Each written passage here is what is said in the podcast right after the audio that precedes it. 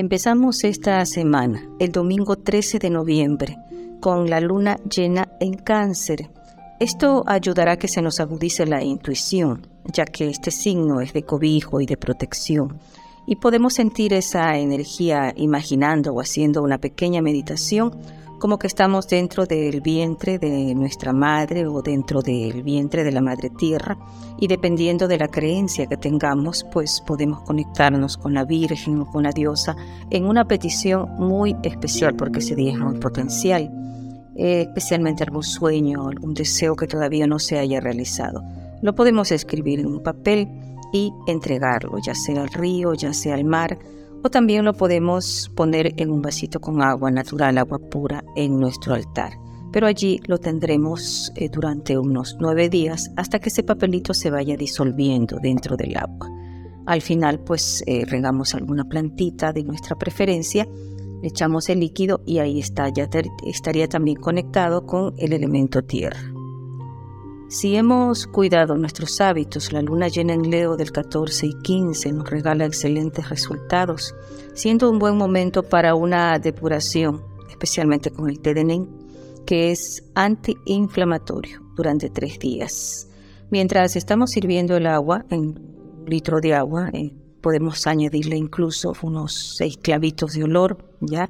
Para que se potencialice y eh, tomamos luego una infusión dos veces al día durante esos tres días consecutivos. El día miércoles 16 empieza a menguar la luna entrando en Virgo en la noche, por lo que las próximas dos semanas debe darse prioridad a los ayunos, a los buenos hábitos, a los ejercicios. Y es el mejor momento para empezar también tratamientos de desintoxicación, especialmente si hay problemas de salud.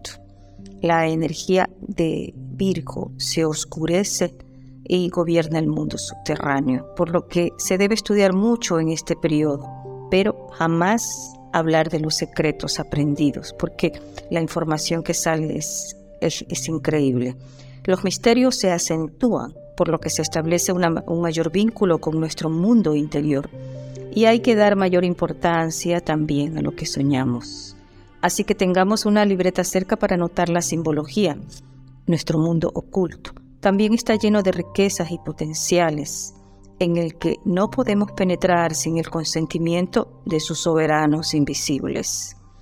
Allí está el secreto de nuestro destino y por eso, cuando consultamos oráculos en tiempos de luna oscura, muchos misterios se develan.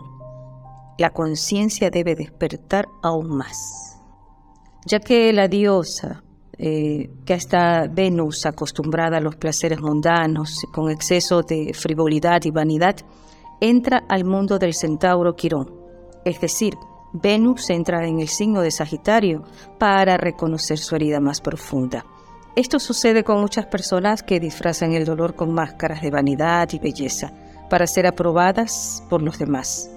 Las semillas del cambio y las nuevas potencialidades aguardan en silencio en el vientre del mundo subterráneo antes de ser ofrecidas al cuidado de la Madre Tierra y sacarlas a la luz en el mundo material, cuando empiece especialmente a abrir la luna nuevamente.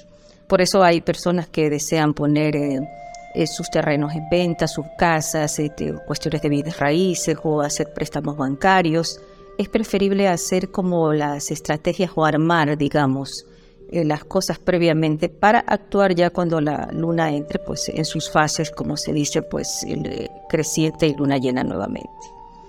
Este maravilloso encuentro con nuestro secreto mundo interior, por eso es que este es el tiempo de interiorizar para reconocer nuestros errores y saber qué es lo que necesitamos ir modificando será supervisado por Hermes, el mensajero de los dioses, que también visitará al centauro Quirón. Es decir, al día siguiente de que Venus entra en Sagitario, Mercurio también entrará en este signo, eh, llevando una noticia a la diosa Venus. Y dependiendo pues cómo la diosa Venus haya estado haciendo su proceso personal, se podrán recibir regalías, en situaciones laborales, finanzas, inversiones, golpes de suerte, noticias del extranjero, estudios, etc. Recordemos que Sagitario también es un signo prepotente, es un signo fantasioso, un poquito fanfarrón, pero cuando baja un poco esa intensidad y entra como en el reconocimiento de sus errores y en un estado de humildad, realmente es el más protegido. Y por eso al estar pues estos dos planetas, estas dos energías en este signo, pues van a ayudar a muchas cosas interesantes para los cumpleaños de Sagitario en el mes de diciembre. Si es que se ha ido aplicando esta disciplina de Sagitario y especialmente para este signo, pueden venir sorpresas agradables.